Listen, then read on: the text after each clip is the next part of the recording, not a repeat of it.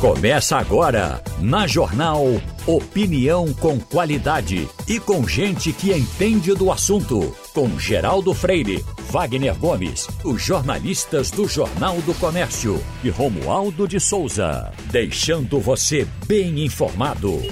Passando a Limpo. Na bancada do Passando a Limpo teremos Romualdo de Souza, Igor Maciel e Wagner Gomes. Romualdo, para a gente começar falando de coisa leve, eu vejo com, com muita curiosidade esses salários que são oferecidos nesses concursos públicos para o Senado Federal. Tem um, um novo edital que está circulando aí, aí bota salários até 33 mil. E aí certamente deve ser um corre-corre enorme de gente para trabalhar no Senado Federal.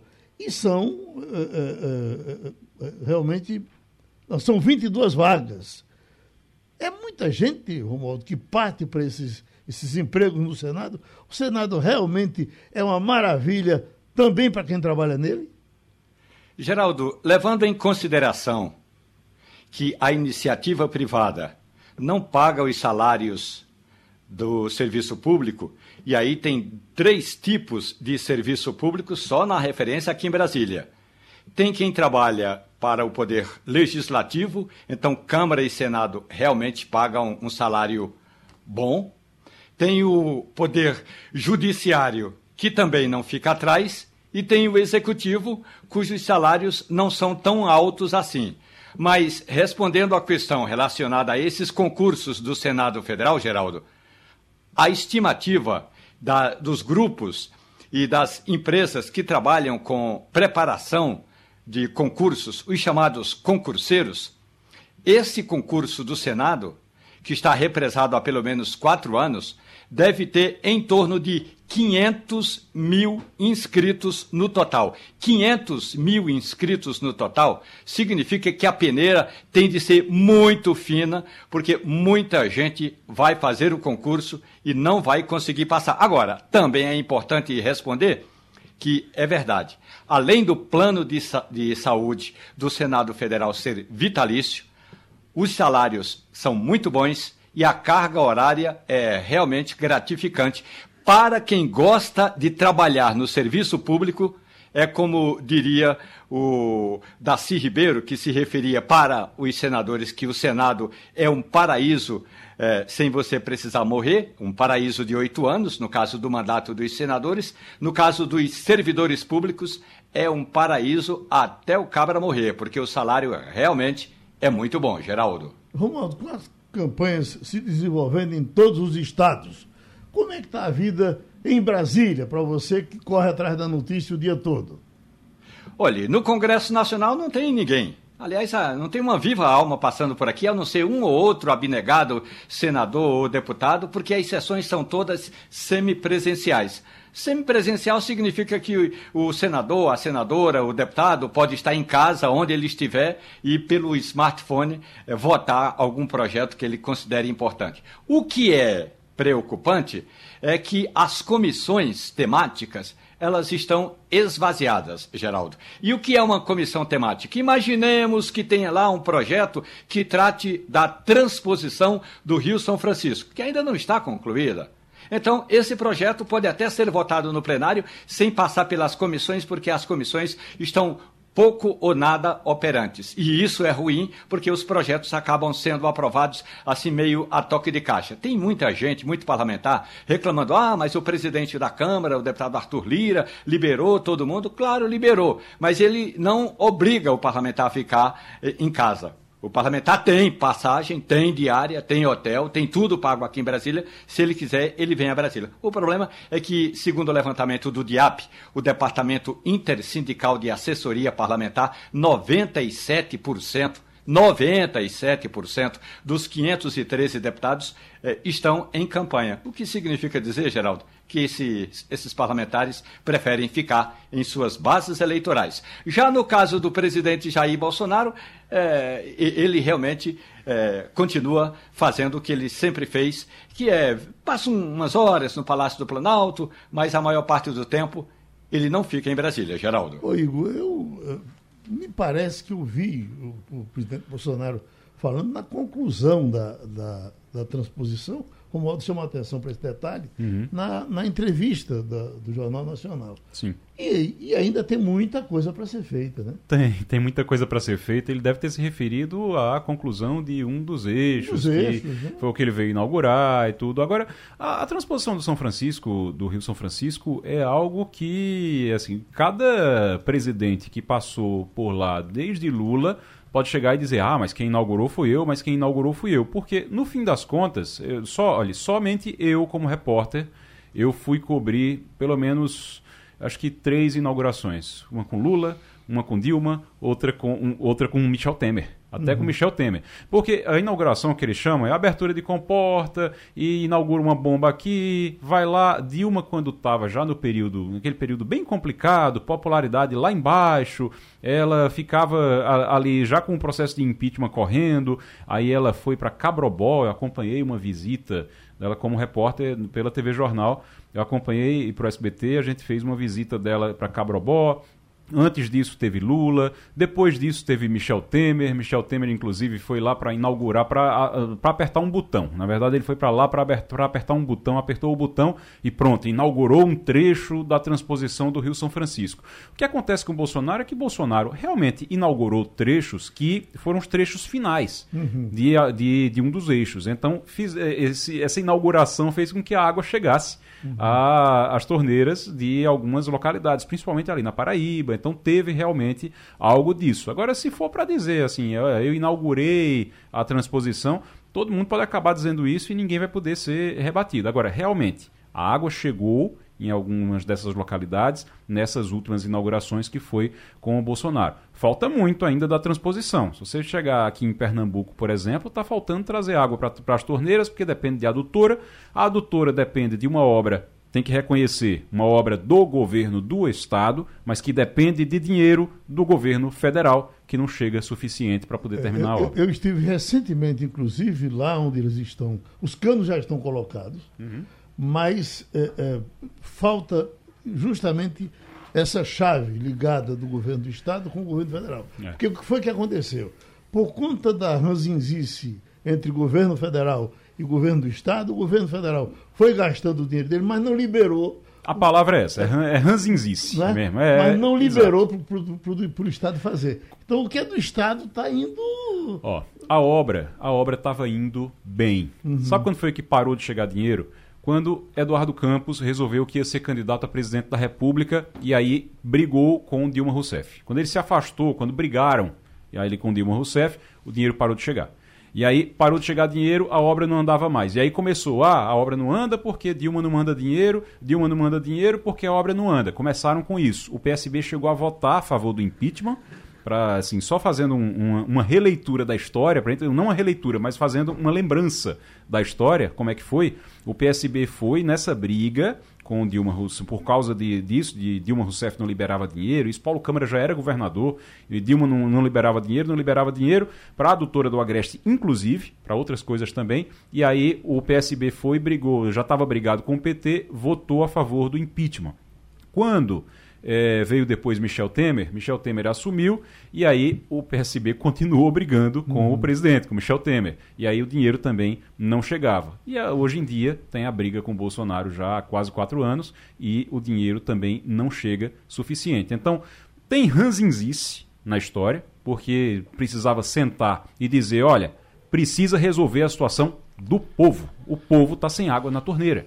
Precisa resolver isso. e não se para para resolver isso, independente de partido, independente de briga política e ideológica. fechada nesse primeiro bloco, o, uma coisa do, da conversa de vocês ontem com o Guilherme Coelho me chamou a atenção profundamente, porque alguém já tinha me dito, um, um empresário me dizia, que estava mandando a, as, as, é, as, exportando as coisas dele através do porto do Rio Grande do Norte.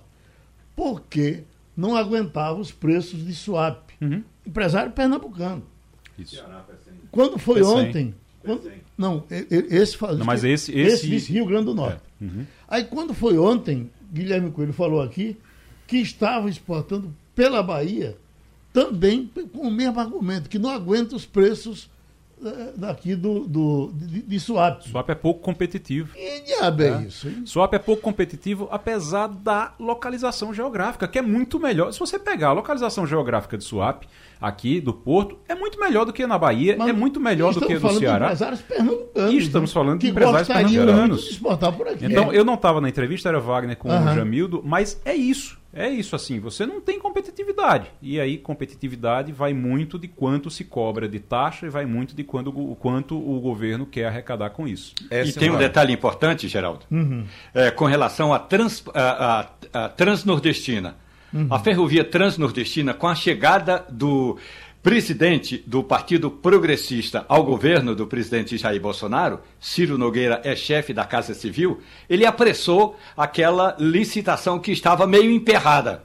E aí, eh, de certa forma, é, boa parte é, da, da ferrovia em Pernambuco vai estar praticamente relegada porque não vai atender a alguns empresários, inclusive aqueles que estão lá em Petrolina. Ciro Nogueira deu um arroxo e a, a ferrovia saiu, ou vai ser concluída, depois que houve um encontro dele, de Ciro Nogueira, com empresários, inclusive o empresário piauiense e o presidente Jair Bolsonaro, e aí a obra vai ser tocada. Então, tem alguns empresários do interior de Pernambuco que entendem que a ferrovia vai servir de quase nada para transportar grãos, por exemplo, ou frutos ali do ou gesso ali de Araripina para o porto de Suape.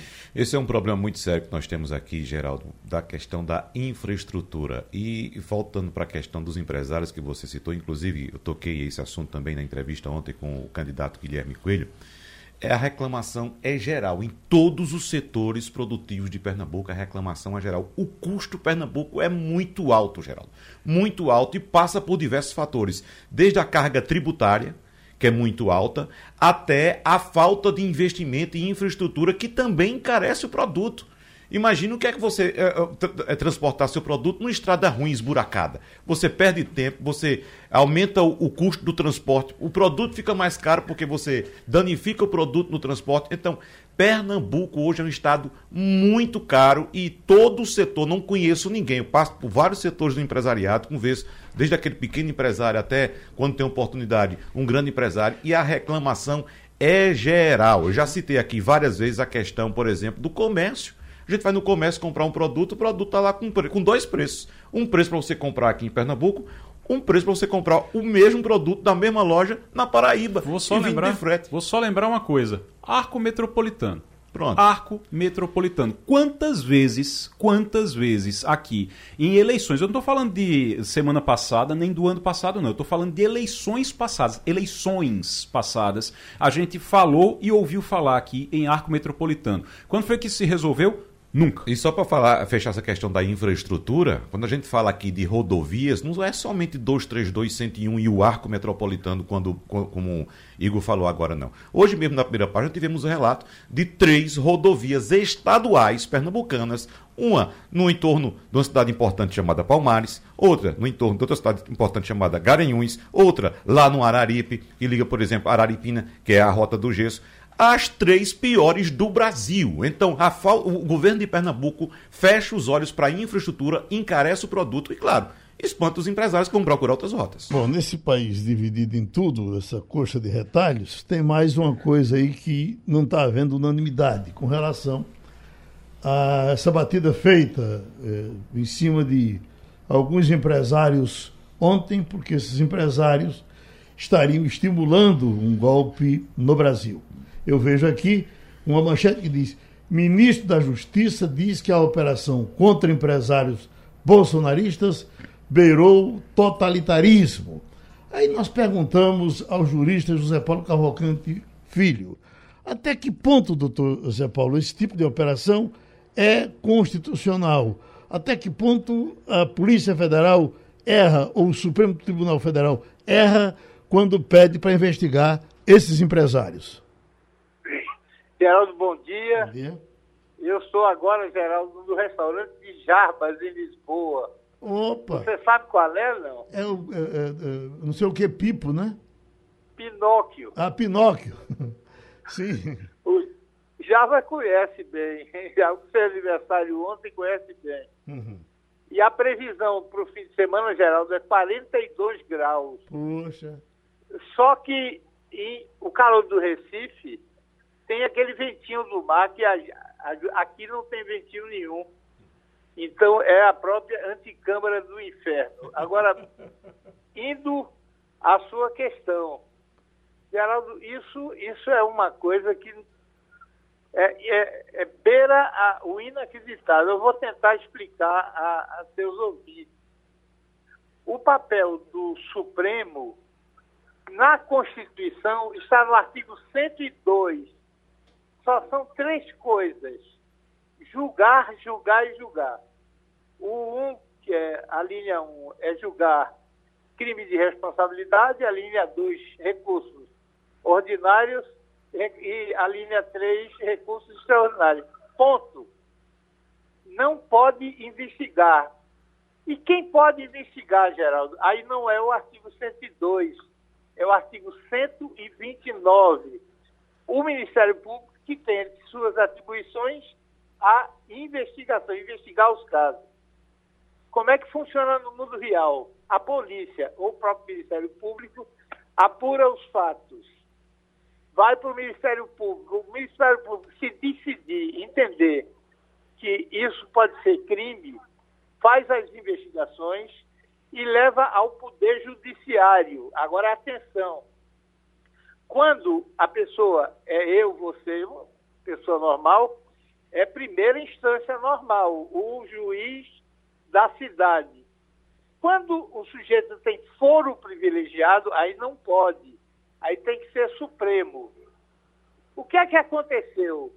O ministro Alexandre de Moraes, em primeiro lugar, tinha, conduzia um inquérito e cancelou, e abriu um outro. Agora, Geraldo, preste atenção, o inquérito é secreto.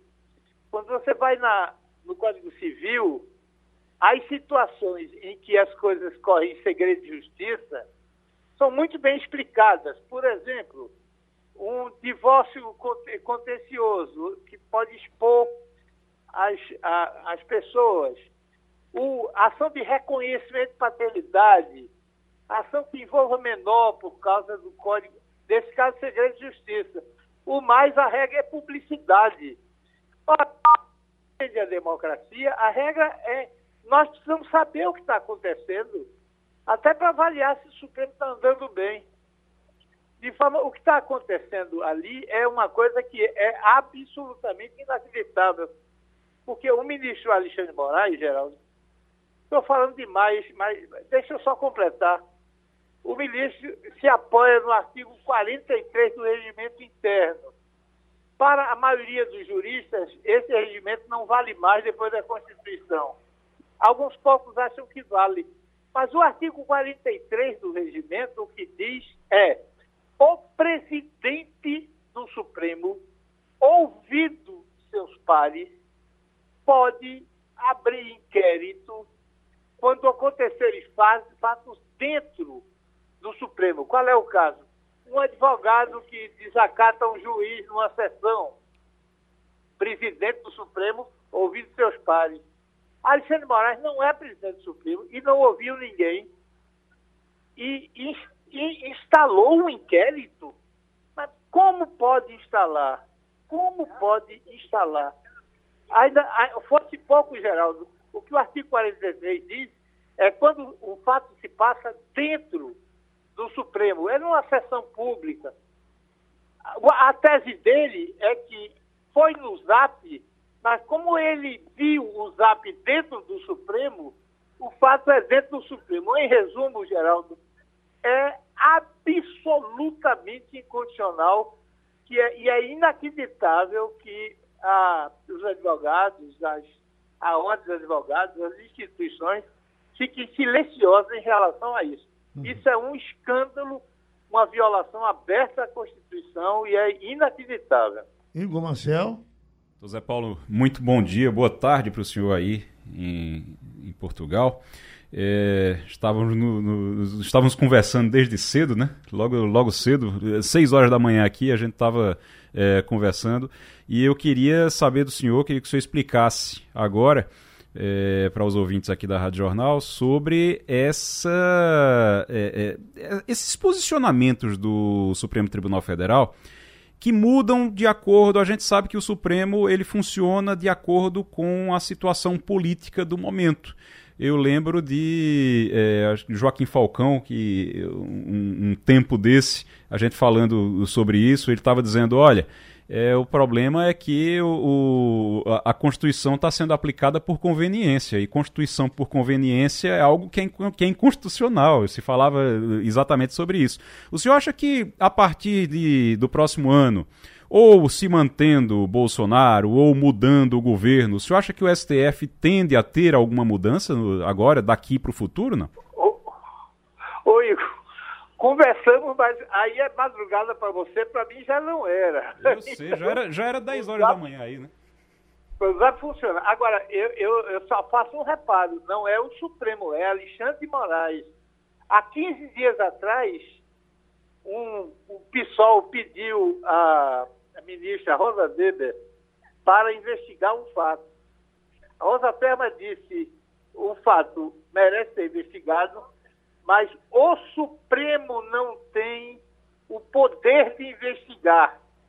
E aí despachou para a Procuradoria-Geral da República, dizendo é quem, segundo a condição, tem o poder de investigar. A minha pergunta, Igor, é a ministra Rosa Weber senta do lado de Alexandre Moraes. No despacho dela, ela diz: eu não posso investigar porque o Supremo não tem o poder de investigar. Do lado dela, o ministro Moraes abre uma investigação absolutamente condicional. A minha pergunta é por que é que ela não pede a palavra e diz, olha, nós precisamos esclarecer esse assunto aqui no Supremo. O Supremo agora pode investigar. Quer dizer, o que é que faz com que as pessoas... É como se fosse um espírito de corpo em que cada um atua independentemente e ali não é o Supremo. Aliás, é o único Corte Constitucional do mundo em que juízes julgam sozinhos. No, Estados Unidos, ano passado, julgou 80 casos, a França 80, a, Alemanha, a Inglaterra 82, a Alemanha 90. Nenhuma decisão individual, 100% coletiva. Aqui o ministro, isolado, toma uma decisão que é absolutamente condicional, ante o silêncio cúmplice dos seus membros do Supremo e das instituições de advogado, todas deviam calar. Quer dizer, é como se houvesse interesses partidários ou políticos ou ideológicos, eu não sei definir, o que eu acho muito ruim. Eu acho que a Constituição está acima disso tudo. Na hora que você não cumpre a Constituição, isso é uma violência contra a democracia. Isso sim é uma violência contra a democracia. Vamos fechar, Wagner? Vamos lá, doutor Zé Paulo Cavalcante, aproveitando uma frase do senhor aí, ante o silêncio cúmplice dos seus pares, eu pergunto inicialmente, será que esse silêncio é cúmplice mesmo? Eu faço essa pergunta, doutor Zé Paulo, porque no último domingo, ainda presidente do Supremo, Luiz Fux, deu entrevista ao jornal o Globo e ele lembrou nessa entrevista daquele episódio em que o prédio do Supremo Tribunal Federal foi cercado por manifestantes e ele relata na entrevista que a impressão que os ministros do Supremo tinham naquele momento era que o prédio seria implodido. E ele faz uma indagação ação. Quem estaria financiando a ação daqueles manifestantes, inclusive com a chegada de vários ônibus de várias partes do Brasil para fazer aquele protesto diante do, do prédio do Supremo Tribunal Federal. Eu uh, adianto ao senhor que eh, li várias opiniões de juristas, colegas seus, ontem, e a imensa maioria contesta pontualmente essa ação, que foi solicitada pela Polícia Federal, autorizada pelo ministro Alexandre de Moraes e comunicada, segundo o ministro Alexandre de Moraes, que inclusive publicou os documentos ontem, ao Ministério Público. Então, o que se fala uh, entre seus pares, uh, doutor Zé Paulo, é que pontualmente, pelas mensagens em si, a ação é totalmente descabida, mas que se por acaso, como o inquérito corre em segredo de justiça, tiver outra informação que ainda não foi publicada, inclusive a suspeita de que o próprio Procurador-Geral da República fazia parte desses grupos e conversava também com esses empresários, poderia ter algum fato que justificasse essa ação. Qual a opinião do senhor? Poderia, quem sabe, cadê os fatos, Quais são, cadê onde estão os fatos? Quer dizer, o, o, a ação do ministro Alexandre é absolutamente é indiscutivelmente. Ele está investigando quem não tem foro privilegiado. Quem tem que investigar quem não tem foro é a justiça comum. Ele está investigando isso. E todo mundo calado com isso. Isso, isso, é, muito, isso é um absurdo contra a democracia. Agora, o culpado maior é o, o Supremo como instituição. Os jornais dizem o Supremo fez isso. Não, não foi o Supremo. Foi um ministro do Supremo. E o, o, o, o grau de, de, de partidarização chega a um patamar que o mínimo que ele faria era comunicar à Procuradoria-Geral da República. Ele disse que ah, informou alguns assessores, não disse nem o nome dos assessores, nenhum ministro do Supremo pode informar assessor. O assessor não tem nenhuma obrigação de informar seu chefe. Ele tem que se dirigir à instituição e comunicar à instituição, que é representada por quem a pode representar. Assessor. Então, o momento está muito ruim, a democracia, perdão, mas não está sendo respeitada, e quem devia protestar contra esse desrespeito está calado. Isso é muito ruim para o país. Chama Romualdo, porque ele está lá dentro da panela de pressão. Pois não, Romualdo? José Paulo Cavalcante, muito boa tarde. Ontem eu falei com o ministro aposentado do Supremo Tribunal Federal e Marco Aurélio Melo me disse que, para defender a democracia, estão colocando em terceiro plano a liberdade de expressão. E aí eu perguntei novamente ao ministro aposentado, que com razão não gosta e não deve ser chamado de ex-ministro, porque ele é apenas um aposentado e pode voltar numa situação, eh, digamos, extraordinária. Pois bem, me disse o ministro aposentado Marco Aurélio Melo.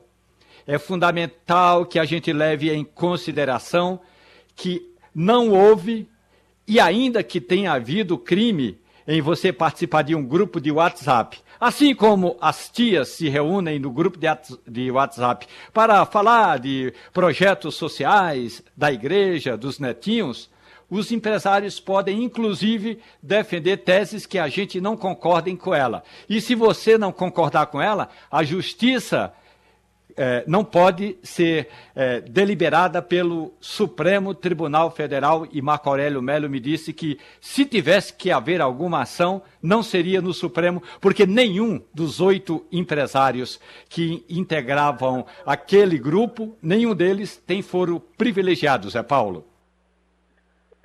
É isso mesmo, o, o Romualdo. O Marco Aurélio entende, é, é um bom jurista, é um bom jurista. Você pode dizer até que ele não tem tanto equilíbrio, mas é um jurista, ele entende, entende do direito. E, e o que ele diz é, é, é, o óbvio. Como é que pode um ministro que não tem poder de investigar, que cabe ao Ministério Público, que só pode investigar quem tem foro privilegiado, da cabeça dele, sem ouvir ninguém, só ouvindo quem tem foro comum, isso é uma, isso é uma violência contra a democracia. Agora, eu só não vejo grandes, a grande mídia do Sul dizer isso.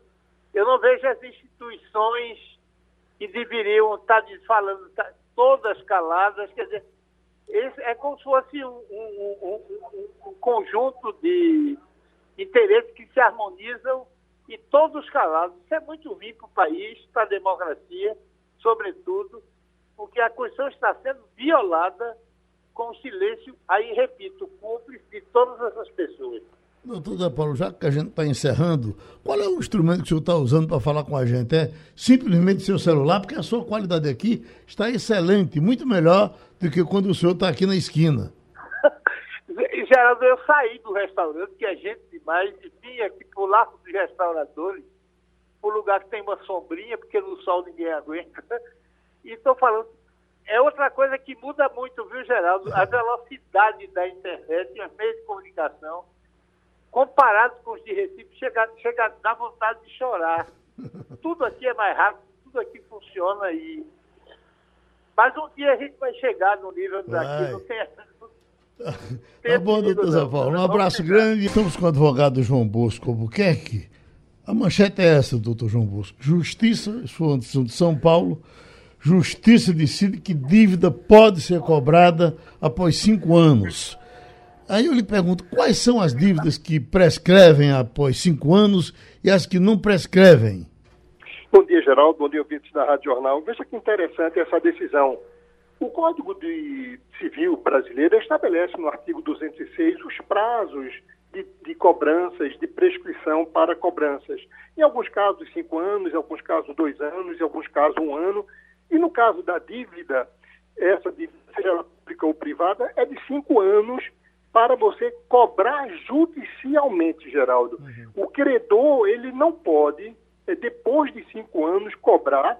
E eu entendo mais ainda, o credor também não pode deixar o nome no SPC, no Serasa, ou em qualquer órgão de crédito, divulgando o nome dessa pessoa depois dos cinco anos, porque o Código Civil estabelece esse prazo de cinco anos para a prescrição. Porém, essa decisão de, de São Paulo, ela traz um, um requinte de que a lei verdadeiramente fala. A lei, a lei é clara no sentido de, da cobrança. Porém, esse, esse, o Código Civil, ele diz o seguinte, você não pode cobrar judicialmente, mas a dívida ela não, não se cancela. A dívida continua ali existente. E por, por ela continuar ali existente, você não pode cobrar judicialmente, você não pode botar o nome no SPC, mas você pode sim fazer cobrança administrativa, tentar amigavelmente solucionar o problema. O que eu não entendi, que eu achei que foi demais dessa decisão, é que ela também veda a questão e ela permite a questão de você colocar o nome da pessoa no SPC e no Serasa, continuar essa divulgação, ou esse nome continua no cadastro lá, mas não posso divulgar. Mas essa, essa dívida ela não se extingue, ela não se acaba. Pode haver a cobrança é, extrajudicial, amigável, mas judicial, o credor, nenhum credor pode cobrar acima de cinco anos.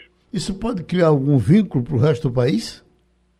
Veja, tá, o, a decisão segue o código. O código deixa bem claro é, que em cinco anos a pretensão para a cobrança. A pretensão. Em cinco anos eu vou, eu, a, eu, a minha pretensão se extingue. Então eu não posso ir para a justiça. Mas a, o, o, juiz e o tribunal entendeu, veja como ele entendeu, que aquele credor que perdeu a pretensão de ir para a justiça, ele pode continuar ligando para você enchendo o saco. O que eu não entendi da decisão, Geraldo, essa questão que o desembargador colocou, não pode constranger. Olha, o constranger é um negócio subjetivo. A pessoa, a empresa, como acontece diretamente, a, pessoa, a empresa fica ligando para você 24 horas, de manhã, de tarde, de noite, para mim é constrangimento. Mandar carta, ficar incomodando a pessoa, para mim é constrangimento. Esse constranger da decisão é que vai gerar problemas. Porque, para mim, eu entendo diferentemente da decisão, primeiro, que não pode permanecer no nome no SPC e no Serasa, no órgão de proteção ao crédito. Segundo, é muito, muito simples eu dizer que a empresa não pode constranger. Mas o que é constranger para o desembargador não tem limite para isso. Aí sim eu entendo que vai gerar muitos problemas, Geraldo. Ok, Wagner. E dentro dos cinco anos, doutor João Bosco, o credor, ele pode é, procurar algum tipo de sanção contra o devedor, tipo penhora de bens ou algo parecido? Sim, dentro dos cinco anos ele vai utilizar a justiça. A justiça é um código. Se, se é um título, ele vai executar o título. Ele pode entrar com ação monitória e vai para a justiça.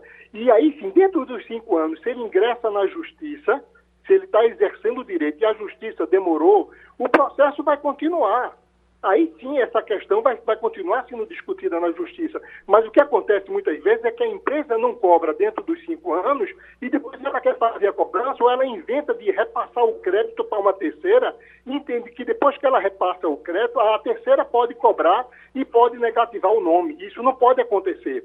Porque o fato gerador para inscrição na, na, no SPC e no Serasa para você cobrar é o dia do vencimento do título, é o dia do vencimento da dívida. Se passou cinco anos daquele vencimento, prescrito está a dívida. Sim, prescrita para que a empresa cobre na justiça. Mas ela, sim, essa, essa dívida ainda existe ali, mas ele não pode judicialmente cobrar. Ouvimos o advogado João Bosco Albuquerque. Falando da participação de Ciro Gomes ontem na entrevista do Jornal Nacional. Começando com você, Romualdo, eu vou lhe passar aqui, apenas ler o que um analista importante me passou pelo zap eh, logo após a entrevista. Ele botou: Ciro foi brilhante no Jornal Nacional reposicionou o que deve ser uma entrevista, apresentou um projeto de país com conhecimento teórico e prático, mostrou que a preparação de uma pessoa pública é obra de uma vida, desnudou, ainda que involuntariamente, Bonner e Renata como dois rostinhos bonitos, desconhecedores do Brasil real e das soluções necessárias para que esse país tenha jeito Muitas das suas propostas, concebidas fora da caixa, são viáveis. Uh, talvez um dos pontos fracos do seu projeto, apresentado no livro O Projeto Nacional, seja uma certa crença exagerada na viabilidade de um modelo nacional de desenvolvimento induzido pelo Estado. O ponto forte é a proposta de iniciar um novo modelo de desenvolvimento de mexer nas estruturas que nos têm condenado ao atraso e à desigualdade. O homem aqui está certo ou está errado? Eu considero que Ciro Gomes tomou uma maracujina. E eu acho que é importante tomar uma maracujina em alguns instantes. Ainda que seja uma linguagem que não seja precisamente o remédio que ele tomou. Mas ele estava muito calmo se você comparar o Ciro que você conhece no dia a dia. Qualquer pessoa que já entrevistou Ciro sabe como é que é Ciro Gomes, haja vista a entrevista que ele concedeu ao, a um canal de televisão no, no, no fim de semana, na, no Roda Viva, em que ele foi mais, digamos, destemperado. Ontem ele estava mais calmo. Tem duas inconsistências eh, nessa proposta de Ciro, que a primeira é a seguinte: ele é de um partido que não conseguiu agregar sequer uma outra legenda para ter como candidato a vice. Tanto é que ele está saindo numa chapa puro sangue. Agora, por outro lado, é verdadeira análise de quem diz que ele apresentou um projeto, como eu costumo dizer no jornalismo, com sujeito, verbo e predicado. Acontece que o Brasil não está preparado para projetos políticos. O Brasil infelizmente, ainda está preparado para nomes. Uhum.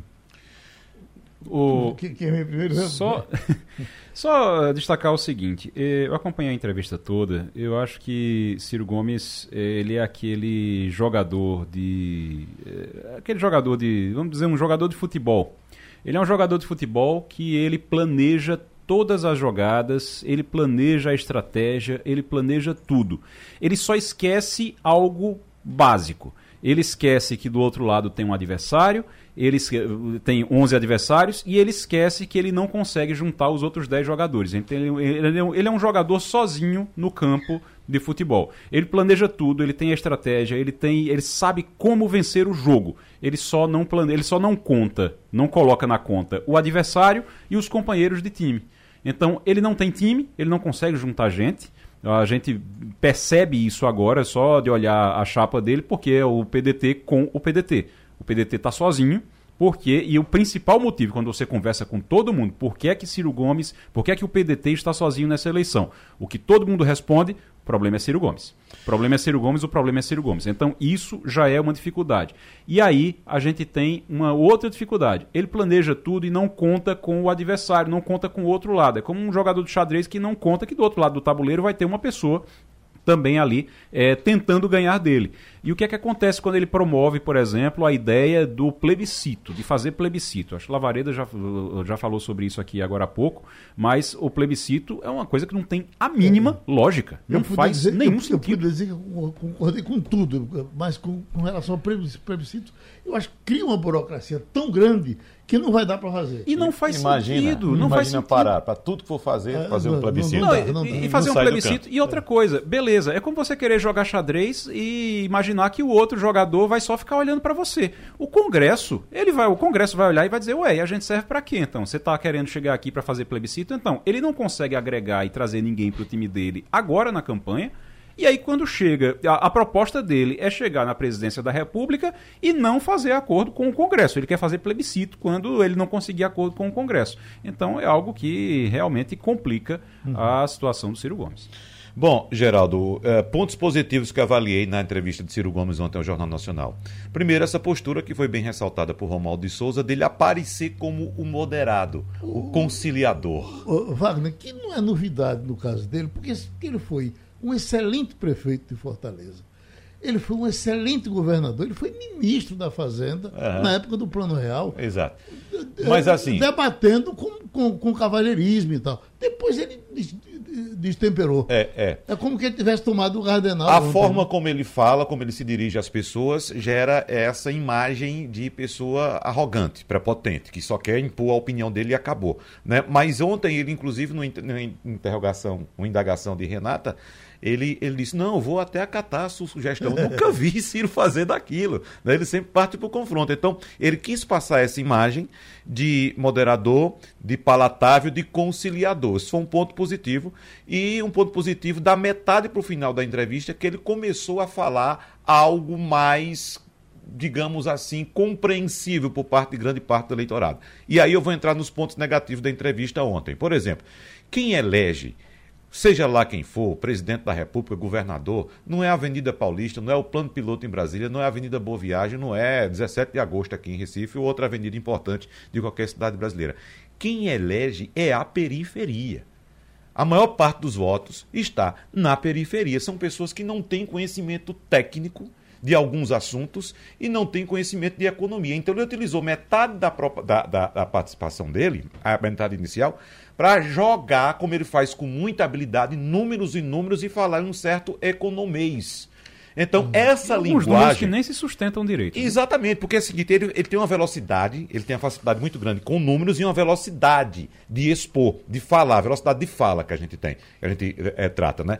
Então, ele joga esses números assim, que a gente que está acompanhando no dia a dia tem que ter ali um pessoal especialista em taquigrafia para ficar anotando Mas ele tudo. Falou depois... de fome que os outros não falaram. Mas é o que eu estou dizendo. Aliás, eles não, não, iam perguntar sobre fome Mas novamente. Veja só. Ele foi que falou. Foi né? o que eu disse. Essa foi a segunda parte. É. Dos 20 minutos para frente, para os 40, foi que ele tocou nesse ponto. Mas os primeiros 20 minutos iniciais, ele falou muito em economês. Então, ali, quem é que entende? Quem entende vai pegar aqueles números e vou verificar para saber se de fato bate, se esse número tem razão. Né? Quem não entende fica olhando e, e, e diz: o que, é que, é isso? Cabra sabido. Ou então, que cabra sabido? Mas assim, é aquele monte de informação. Então ele pecou nesse aspecto, nesse aspecto de falar em um programa de alta abrangência, de alta a, a audiência e que chega a todas as camadas da população de falar uma, uma, linguagem mais simples, né, mais direta, como por exemplo Bolsonaro sabe fazer e Lula sabe fazer muito bem, falar diretamente, exatamente para esses públicos. E o outro ponto que eu achei negativo, é uma coisa bem particular minha, é o fato dele ter pedido ajuda. Me ajude.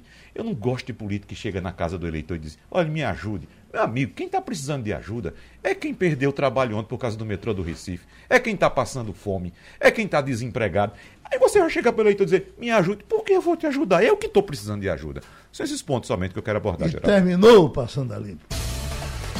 A Rádio Jornal apresentou opinião com qualidade e com gente que entende do assunto. Passando a Limpo.